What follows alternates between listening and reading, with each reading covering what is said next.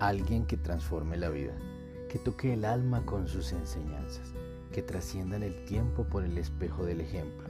Alguien que acompañe a crecer, que encienda el amor por el conocimiento, que escriba en el libro de la vida. Alguien rebelde educando, que plante la semilla crítica del amor al prójimo, que haga de la empatía su arma para transformar.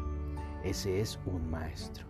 Y en este podcast queremos ser más maestros, donde compartamos, aprendamos y sobre todo seamos mejores seres humanos. Este podcast es para maestros rebeldes que aman enseñar y quieren ser los mejores.